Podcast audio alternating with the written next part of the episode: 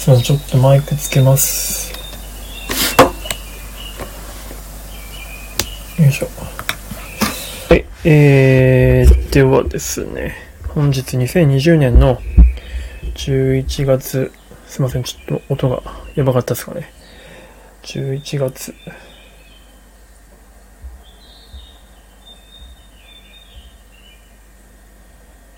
えーっと、17日ですかね。11月17日の、大牛の朝活、牛活フィルムスタディを始めていきたいと思います。今日40、えー、3日目ですか。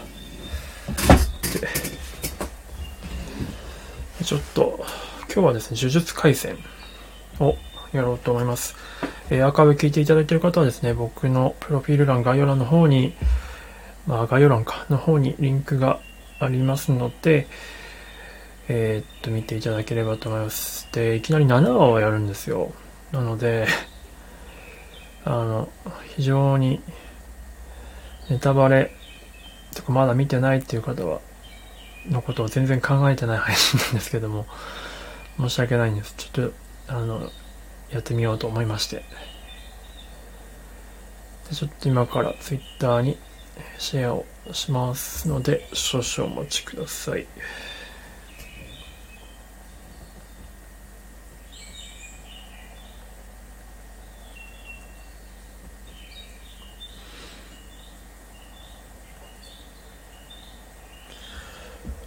うんと。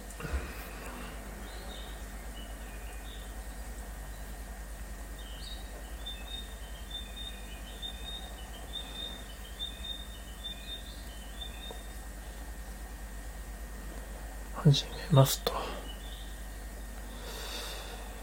今日は、呪術廻戦って、まあ言いにくいってもありますけど、変換されないんですよね。第7話。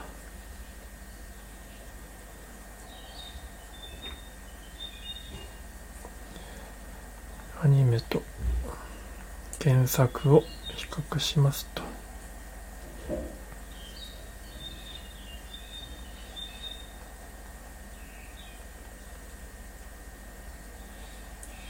あ、ゆうすけさんおはようございます。よいしょ。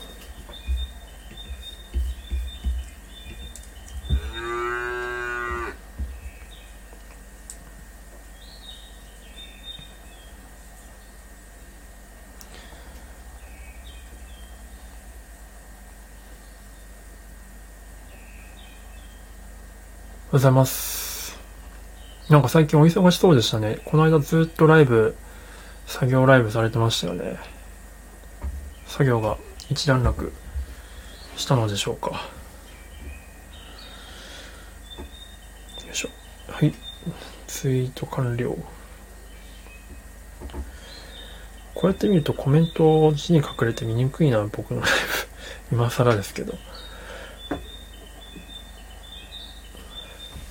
よいしょ。今日はですね、えーっと、呪術廻戦という、秋から始まったアニメの、えーっと、比較を原作とアニメでしてみようと思っております。あ、今は少し落ち着きました。よかったです。よかったよかった。まあこれから年末ですからね。まあどこも忙しくなるんでしょうけども。まあ、無理のないように、こう家庭があるとまた大変でしょうからね。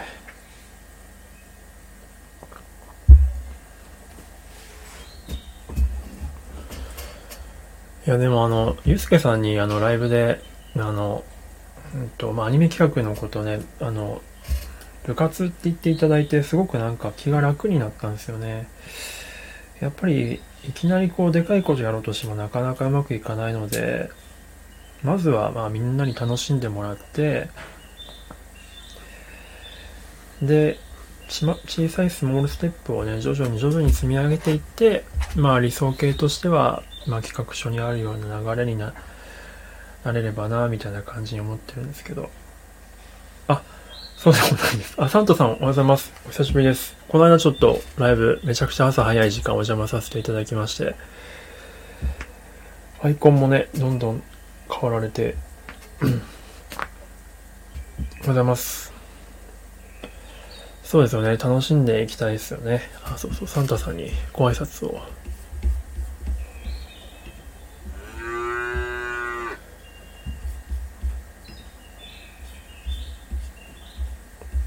まあ結構今本当皆さんプロット作り楽しんでやってくださってて、それがなんか救いだなと。まあ今日も予定としては京子さんとマンツーマンで夜にやるので、まあ、なんか物を作っていく過程みたいなのがまあ体験共有できて、で、まあ僕もお話作りっていうのは初めてやるので、そういったところをね、こうみんなで探り探りやりながら、自分のその描きたい話とか、えっ、ー、と、なんでしょうね、パーソナル部分とかを、まあ、作品にしていく過程をやるってすごく多分、なかなか仕事やってるとできないことなので、楽しいんじゃないかなと思います。お、ナイスこれですね。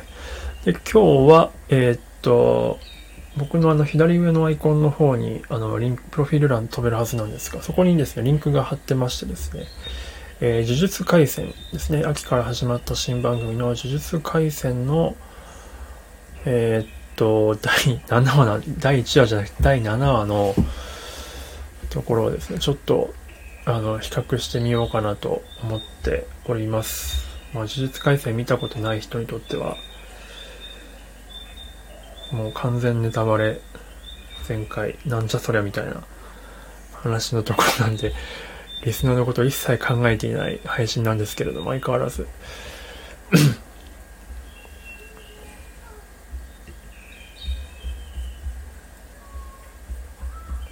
やっぱアニメ、原作とアニメを比較することによってその違いってやっぱどうしても出てくるんですけど、その違いが、まあアニメチームの工夫がやっぱり見えるので、やっぱ比較すると面白いなというふうに思いますね。アニメと原作っていうメディアの違いっていうのは大きいんですけども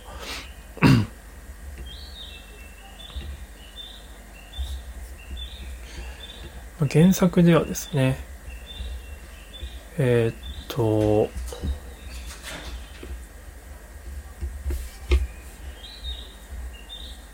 4ページかな。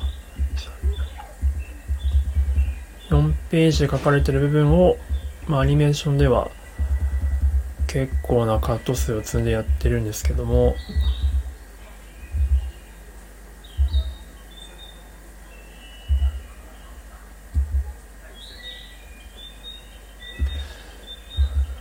まあ、結構原作と同じような絵も使いつつ、やっぱり違うところはあって、うんと、まあ、ここどういうシーンかっていうとですね、うんとまあ、呪術廻戦の説明をすると、まあ、結構長くなってしまうんですが、うんと、まあ、絵柄的には結構ハンターハンターっぽい感じで、まあ、今話題の鬼滅の刃とかあもそうなんですが、まあ、あと、ナルトとかか。ナルトとなんか、ブリーチと、まあ、ハンターハンターと、なんか、要素が結構こう、混ざり合ったような、鬼滅も含めてって感じなんですけど、えー、っと、なんだろうな。まあ、鬼滅だと鬼っていう存在がいますけども、これだと、えっ、と、うんと、呪霊？まあ、生き量、まあ、霊ですよね。霊、呪いっていうのが具現化したものがいて、それがまあ呪霊っていうのがあるんですけど、呪霊とあとその呪術師っていう人たちのまあ対立が描かれている作品なんですけど、まあ、その中の呪術師の中で、まあ、最強と言われている人が、この五条悟っていう、えー、人人なんですけども、その呪術師最強の人がですね、まあ、いわゆる、その、本領発揮というか、今までこうベールに包まれてた彼の能力がここで初めて、えー、見えるっていうところの、まあ、かなり盛り上がるシーンなんですけれどもそこの、まあ、いわゆる必殺技ですよね。必殺技の見せ方。最強キャラの必殺の初登場シーンっていうところの見せ方なんですけども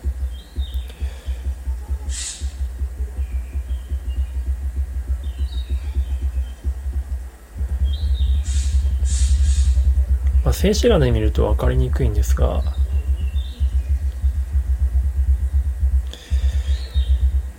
結構ですね、アニメーションを見てると、うんと、この目、目に注目して結構カット積んでるなという風な印象があります。この敵キャラの、えー、っと、ジョーゴっていう一つ目の、なんか頭の上が火山みたいになってる、今、声はしばしばしげりさんがやってるんですけど、キャラクターは一つ目で、まあ、もちろんこれもね、結構、うんと、まあ、目ん玉を大きくアップに移して目を意識させるキャラクターデザインでもあるんですが、あ、フラッツさんおはようございます。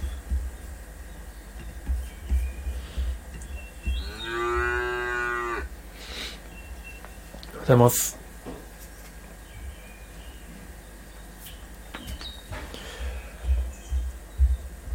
今日はですね、呪術廻戦。今、なんか最近のアニメそういえば取り上げてないなと思って、ちょっと最近のアニメを勉強しようと思った時にですね、えっと、まあ、呪術廻戦が話題になってまして、ちょっとなのでやってみようと。っていうかまあエンディング見た時にめっちゃハマっちゃいましたですね。あの、稲毛さんのようなデザ、稲毛さんのイラストのようなキャラクターとか色使いのキャラが、めっちゃいい感じに踊りながら動くっていうのがエンディングなんですけど、それを見た時にハマっちゃって、ちょっとやってみようと思いまして。あ、ヒロさん。あ、アイコン変わられてる。ヒロさんおはようございます。よいしょ。ヒロさん、そういえば、おすすめチャンネルに載ってましたね。おめでとうございます。明太子ってことでね。アフロトさん、呪術廻戦見てますか？ね、本当に、いきなり7話からやるっていう、かなり自己中な配信ですけども。いやー、すごいですね、ヒロさん。やっぱり。てか、アウトプットの量がすごいですよね。1日3回やってらっしゃいますもんね。で、かつアンバーさんもやってらっしゃるし、この間アレックスさんのライブもやってたな。は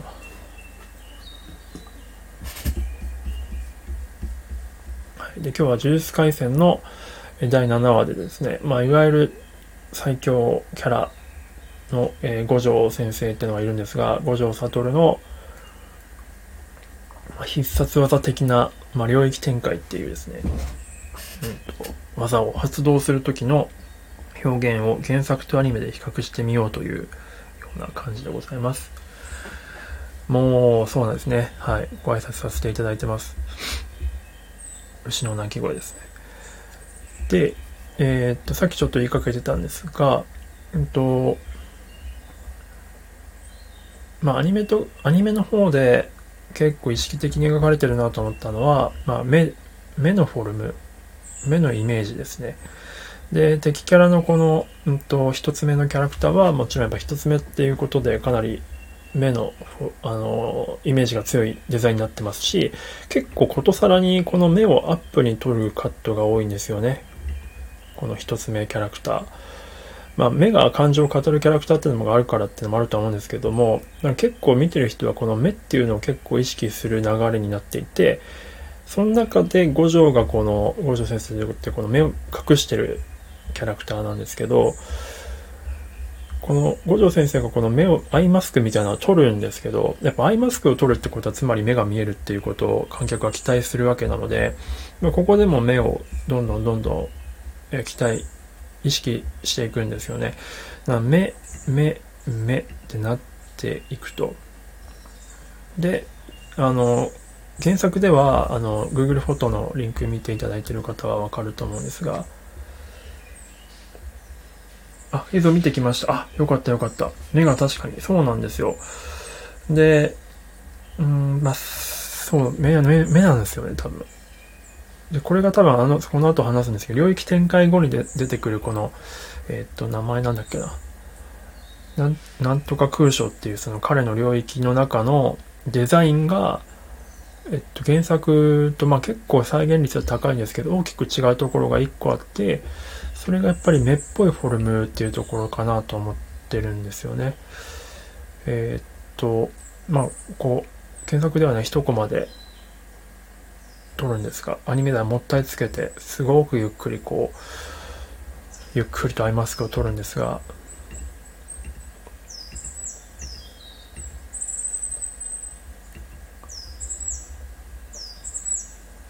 力強さと何とも言えない吸い込まれる感覚。あ、まさにそれはもう、上後、この一つ目のキャラクターの気持ちになってますね。何も、何もできない、みたいな。故に何もできないみたいなやつですよね 全てが完結しない。故に何もできないみたいな。そう、吸い込まれる感じですよね。そう。で、この、まあ、領域、今17番、18番、19番、20番の絵も見てますか？この20番の絵も、まあ目ではないんですけど、目っぽいフォルムを意識してますよね、やっぱり。で、ここ21番も目ではないですけど、球体的な表現。で、23番でこの領域が見えるんですけど、この上後の奥にあるこのブラックホールみたいなやつのフォルムが、やっぱり、まあ、空間としては宇宙的な感じを意識させてはいるんですけど、この目っぽいフォルムの真ん中のそのブラックホールみたいなのは原作にはないんですよね。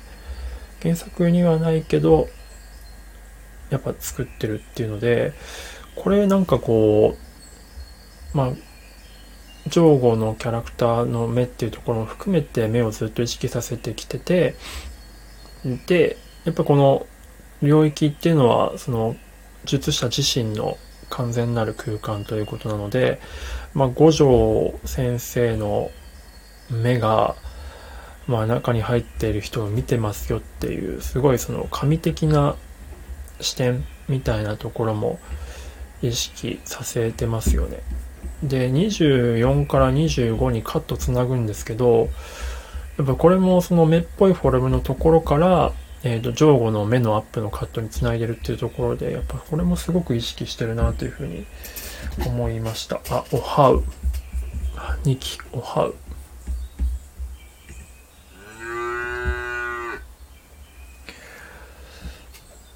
そうそう、おはふら。もうなんか2期の、あの、略語が女子高生レベルに近づいてますよね。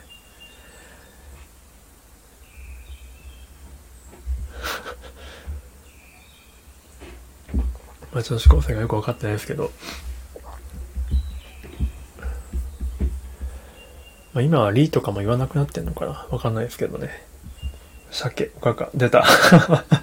犬、犬、えっと、何でしたっけあの、呪言師の先輩ですよね。明太子。鮭おかか。明太子はヒロさんがいるな。いや、思わず昨日原作買っちゃいましたからね。原作比較するために、えっと、2巻を買ったら、で、2巻読んでたら、やっぱ面白いってなって3巻買って、あ、面白いってなって4巻買って 今8巻まで買っちゃいましたね。そう、領域展開。で、例えば26番の絵とかは、あの、フラットさんおっしゃるように、膨らませつつも、まあ、同じ絵は使ってるんですよね。同じ絵のアングル、全くほぼ同じも使いつつ、原作のイメージは壊さないようにはかなり意識していますよね。でも、まあやっぱり膨らませ方はすごくうまいなと。まあ、鬼滅もそうですけどね。原作の印象は壊さずに、なんか比べてみるとは全然違うみたいな感じをや、そのバランスがうまいなと。で、やっぱこれちょっと戻るんですけど、このね、ジョーゴが、あの、その、まあ、8番、7番、6、7番、8番ぐらいの絵を見てるんですけど、ジョーゴがその五条先生にイラついて、まあなんか、必殺技を繰り出すんですけど、地面がえぐれて、その炎が、まあ、五条たちに向かっていくっていうのがあるんですけど、これって原作ではこういう描写ないんですよね。なんか、はい、骨まで肺にしてくれるみたいなセリフのところの顔のアップだけがあるんですけど、この技の発動をちゃんと描いてて、で、この技の発動をしたこの技が、えー、五条たちに向かっていくこの銃の絵の時に、スローモーションになるんですよ。で、音が一気に消えるんですね。完全にサイレントな感じになる、時が止まる感じの演出になっているんですよ。やっぱりこの、すごくその五条、上語の、うんと、いわゆる繰り出す技がすごそうみたいなテンポの速いカットがあるからこそ、この10番からの、えー、っと、五条先生のですね、領域展開、なんちゃら空所が発動するところの、なんか来た感がやっぱ強調されるわけですよね。このメリハリ、えっ、と、タイミングのため詰めというか、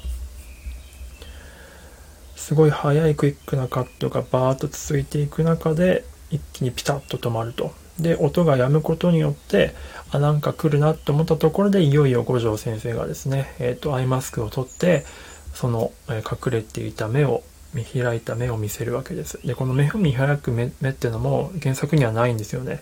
ここまでしっかり目を見せてない。だからやっぱりここのシーンは領域展開の中の演出も含めてすごく目目を意識してるなっていうような感じでしたね。あ、無料空所。そうです。あ、ひろさん、いや、ニキごめんなさい。あ、そう、ヒロさん、明太子。明太子って言ってたかな？犬、犬なんちゃら先生、先輩。そうそう、無料空所ですね。で、この頭を掴んで、まあ、ちょっとグロー画像注意ですけども、あの、上後線のですね、千葉茂さんの頭をまぶっこ抜くんですけども、五条先生は。ここの描写も原作では描いてないんですよ。原作の方がハードな描写ができるはずなのに、アニメ、むしろアニメで普通隠すんですけど、あんまりコンプライアンス的に難しくなったりするんですが、でもアニメでむしろこの撮る瞬間をですね、がっつり描いてるってところも違いですね。やっぱちゃんとこう、見たい、視聴者が何を見たいかとかっていうところをちゃんと、うんと、意識してちゃんとそれを回収してくれてますよね。これが仮に原作みたいに首をぶっこ抜かない感じだとすると、すごく原作だと多分持つんですけど、アニメだとやっぱしょぼくなんか感じるはずなんですよね。でさっきのあの、スローモーションにあるところもそうなんですけど、あそこのシーンをまるっとカットしても一応繋がるんですよ。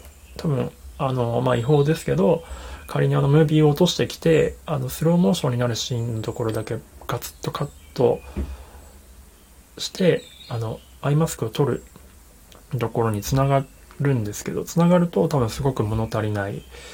あのためがあるから、その後の技が効くみたいな感じですね。すごくやっぱり設計がうまいなと思いましたね。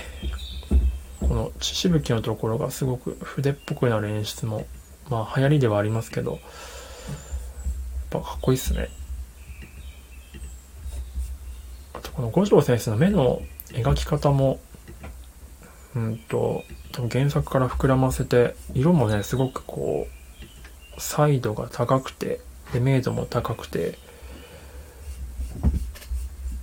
ほんと、外国人の、白人の目よりもさらに、こう、エメラルドグリーンみたいな、シアン系かな。まあ、すごくやっぱ特殊な感じを出してますよね。原作だともうちょっと濃い青なんですよ。っていうところの工夫とかが面白いなと。梅、昆 布いいですね。この呪言師リレーいいですね ただのおにぎりの具を言っていく配信。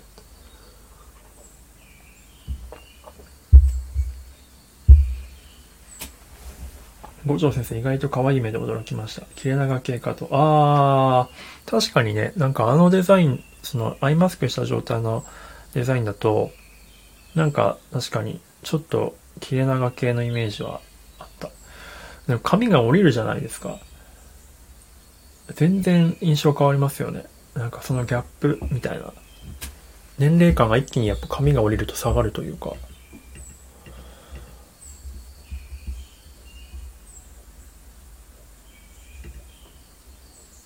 若いなって感じしますよね。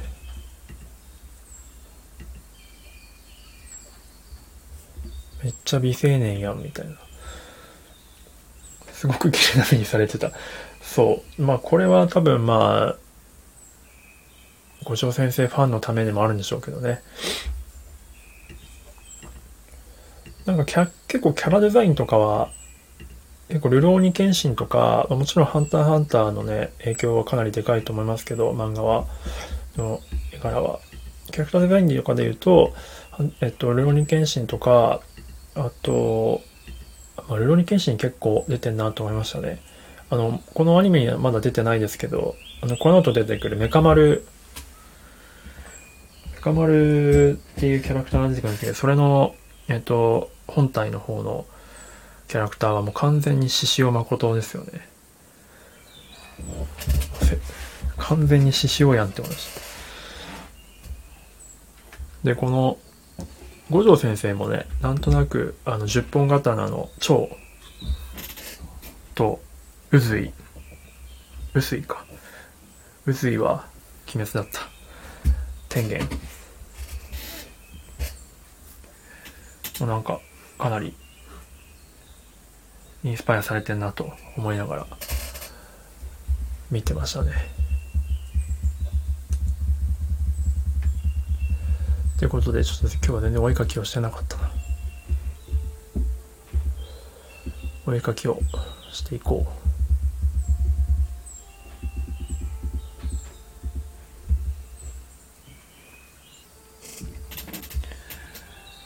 ああ、なんかブリーチもそうですね。間違いない。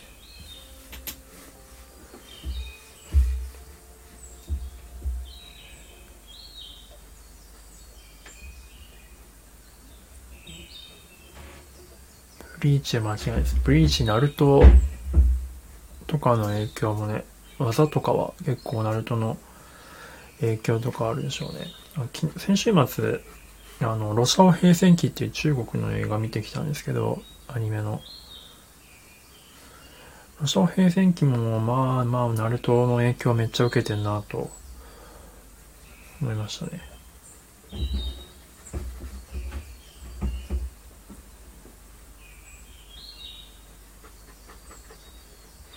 ぱこういうなんか異能力バトルって結構人気あるんですね。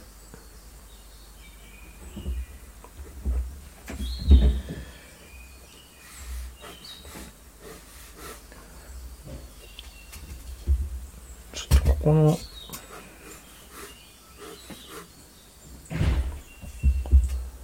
でもブリーチのあの先生はブリーチの先生で今なんか新作始めましたよね。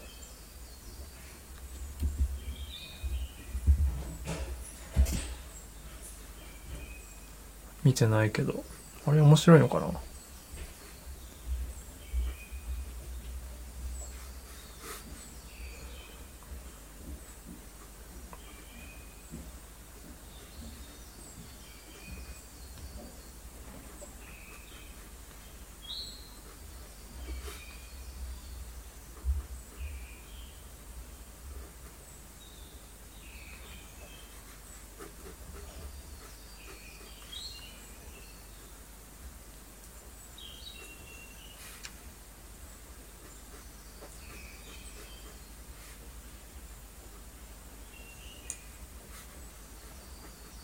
めちゃおもろい。へえ。マジか。やっぱ中二病全開な感じですかね。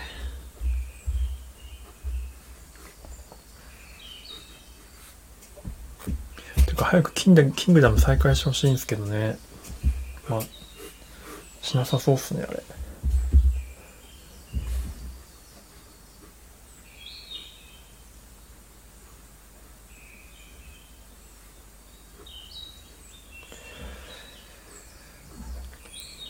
最近あの外国人のリアクション動画を見てるんですよ。あの、日本のアニメを見た。まあもちろん鬼滅とかもナルトとかもあるんですけど、やっぱ呪術師、呪術廻戦もかなりリアクションが良くてですね。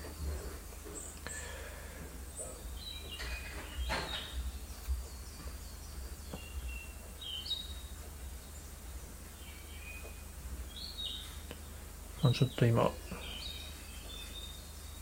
いろいろ始めようと思ってまして、実は。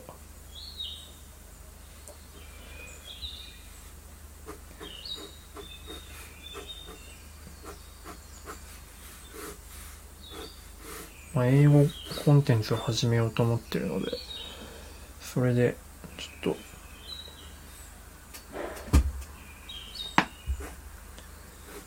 話題のやつは取り上げた方がいいかなと思って、それでちょっと呪術改正をね、てか普通に面白いですけどね、めちゃくちゃ。ブリーチのやつもだから、気になってんすよね。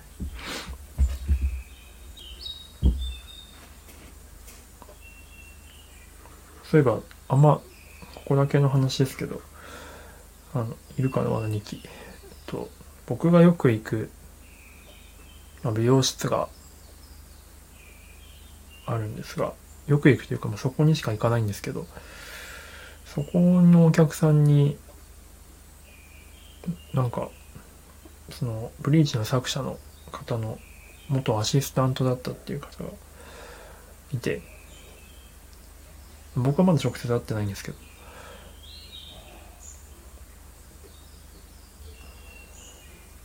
その方が、その、ブリーチの先生の話をしてるんですけど、まあまあでも、かなり、まあ、んまり詳しくは言わないですけど、まあかなりの、かなり厄介な方と 厄介って言うとあれだな、かなりこう個性のある感じの方らしいですよ。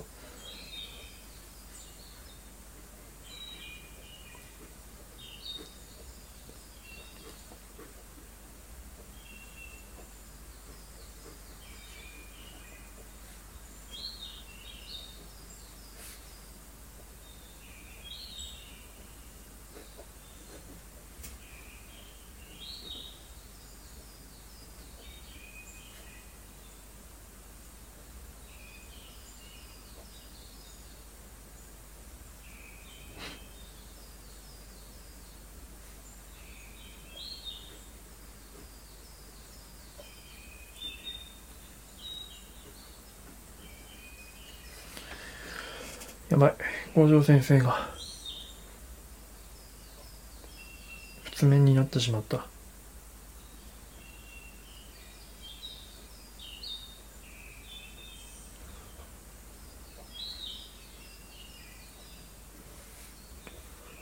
紙のボリュームが難しいな。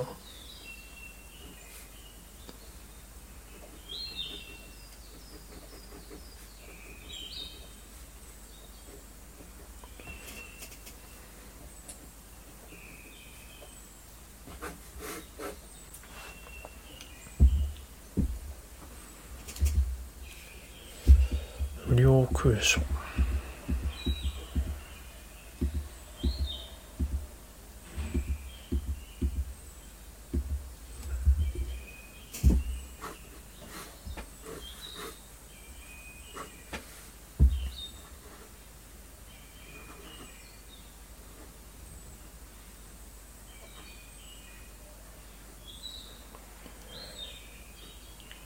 ちょっとこの後どうなっていくのかほんとちょっと気になっちゃって。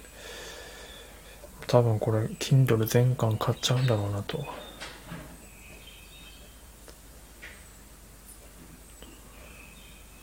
漫画読み始めると止まんなくなっちゃうんだよな。前もあの泊まり木でまーさんが青足サッカー漫画の青足を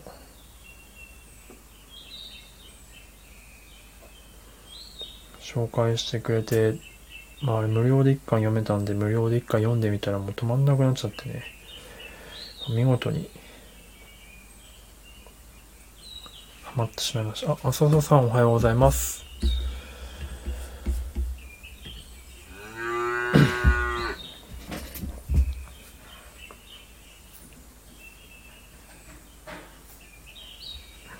昨日に引き続きですね。ありがとうございます。ちょっとまた今、お絵かきをしております。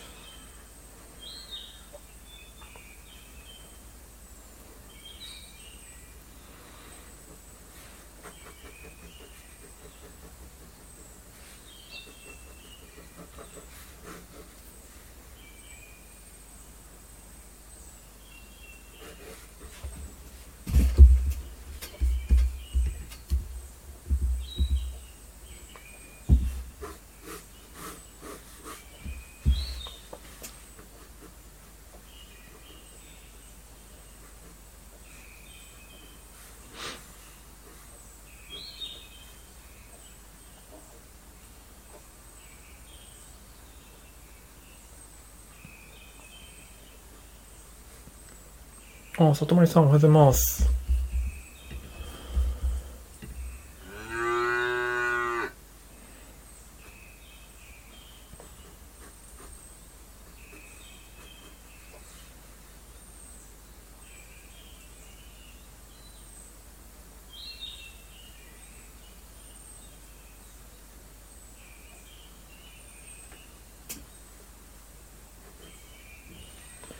おはようございます。と今、お絵かきをしてます。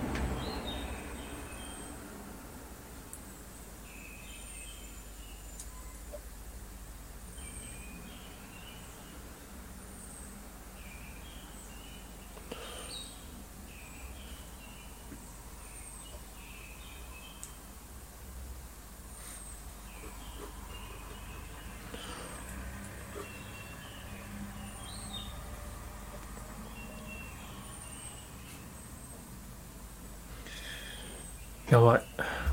校長先生が、とんでもない。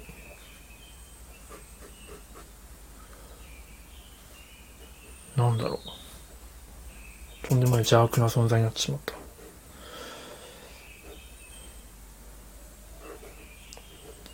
校長先生自体がなんか呪いのような感じになってしまった。僕が書くと。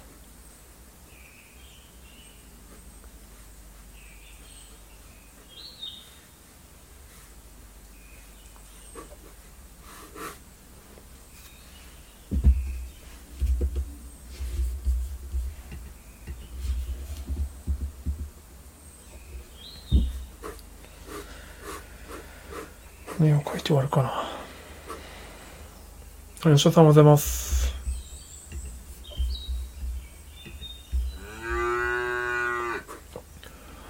今日は呪術回、呪術、言えない。呪術回戦の7話をですね、えー、ネタに、えー、っと、検索とアニメ版をちょっと比較しながらっていう話をさっきしてて、今はもう完全に一人でお絵かきをしておりました。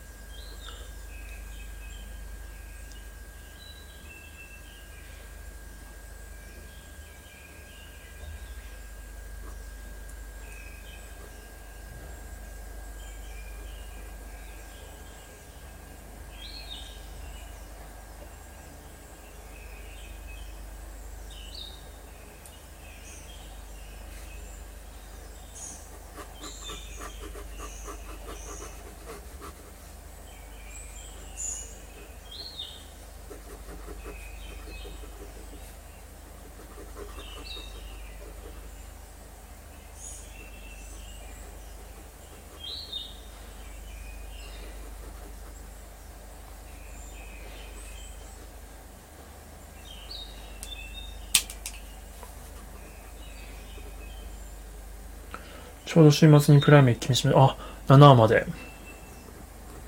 僕と同じパターンですね。そして原作を買ってしまって原作も今買ってしまったパターンです、僕は。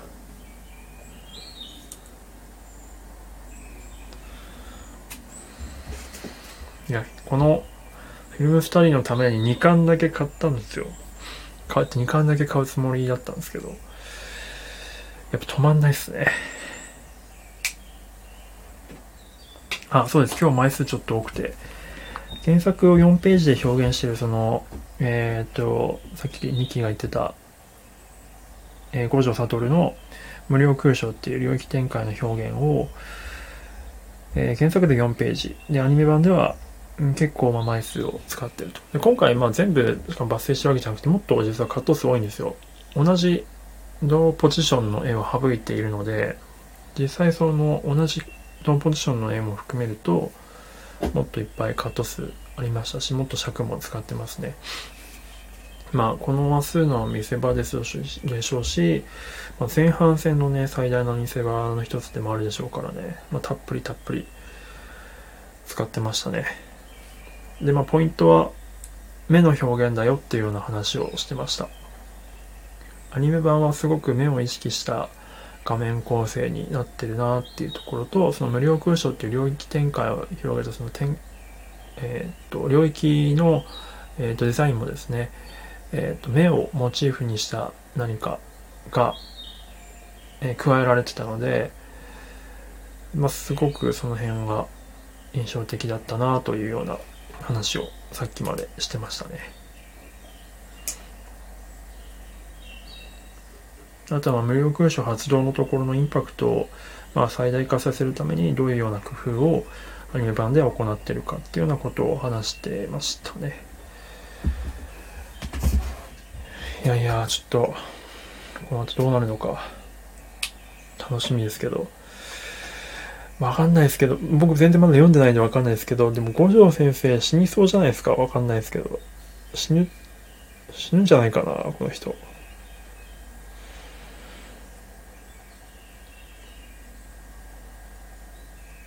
大体こういうメンター的な最強キャラっぽいメンターって最初から出てる系の人って死んじゃいますよね。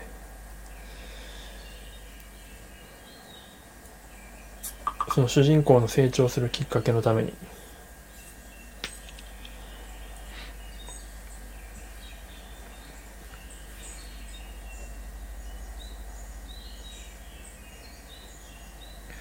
全然わかんないですけどね。勝手な僕の予想ですけど。五条ファンなんだよな。まああとエンディングがねめちゃくちゃとってもかっこいいので。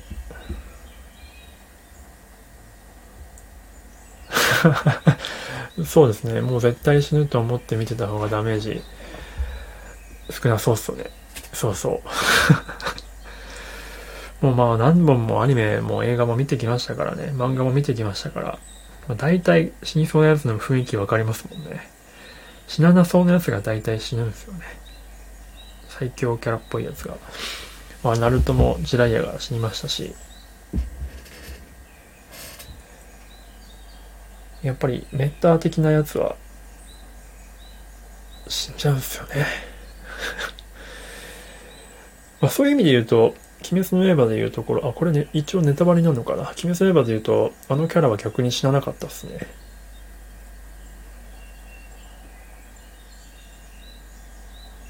うん。まあ、その代わりがきっとあの方だったんだと思うんですけど。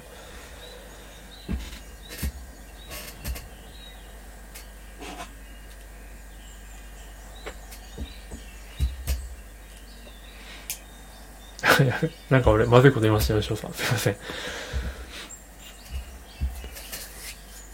はい。ということで今、今日は、まあ、全部書いたわけじゃなくて、1、2、3、4、5、6、7枚ぐらい、なんかその中から好きな絵だけ書きました。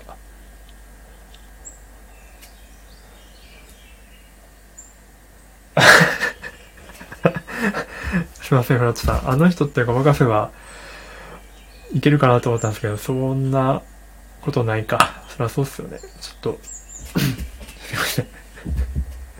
でもあの人って誰かわかんないじゃないですか。ダメか。すいません。ダメだ。ちょっと気をつけないと。申し訳ない。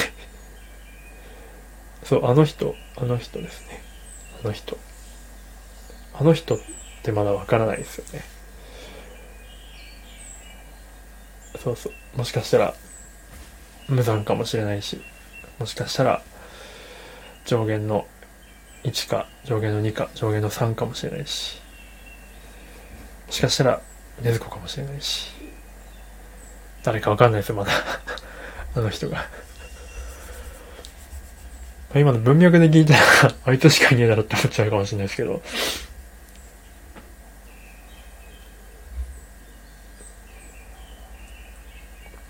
すみません。申し訳ない。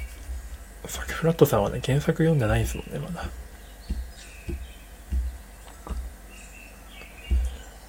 いやいや、ねず いや、わかんないですよ、吉尾さん。いや、そんなことない。普通にねずこがもしかしたら、あるかもしれない。原作読みました？ああ、じゃあよかった。じゃあ、あの人が誰かも、わかりますよね。最新刊までか。あ、じゃあダメだな。まだムさんと戦ってますね。じゃあまだ誰がどうなっていくかとかまだまだ不透明ですね。最新刊まだまだね、全然完結まで多分あと2回、2巻ぐらい出るんじゃないかな。2巻か3巻ぐらい出そうですよね。あ、21巻で止まってる。21巻だと国志望との上限の1とのラストですね。多分。22巻はね、もう、あの、大将が出てきます。大将と、大将対決。大将対決っておかしいか。大将と柱たちがわーって戦ってます。いやいやいや。ちょっとすいませんね。気をつけますね、ネタバレには。はい、ということで、今日はまあ、呪術呪術回、これ一回で言えた試しがないですね。呪術回戦の、えー、第7話のえー、五条先生の呪術師最強の五条先生の、えー、最強技というか領域展開の、まあ、必殺技か。無料空所の表現。の原作とアニメ版で比較して、えー、発動の前後にかなりためを作っているっていう点とやっぱ目の見せ方このジョーゴっていう敵キャラも含めてのその目の表現そして領域展開にもその目のモチーフが現れててっていうようなところで目の演出目を意識させる演出がすごくアニメでは意識されてたというような話をしましたというような感じの内容でしたかねまとめで言うとそして五条先生の目は可愛いと。そして五条先生の結末はどうなるのか。っていうところでしたかね。まとめると。はい。では そんな感じでございました。えっ、とお聴きいただいてありがとうございました。えっ、と五条先生サングラス。確かに。五条先生好きなんだよな。でこのエンディングが本当に好きでね。ぜひ稲毛さんの絵をあんな感じで動かしたい。はい、ということで今日は以上です。皆さんあのありがとうございました。素敵な一日をお過ごしください。それではまた。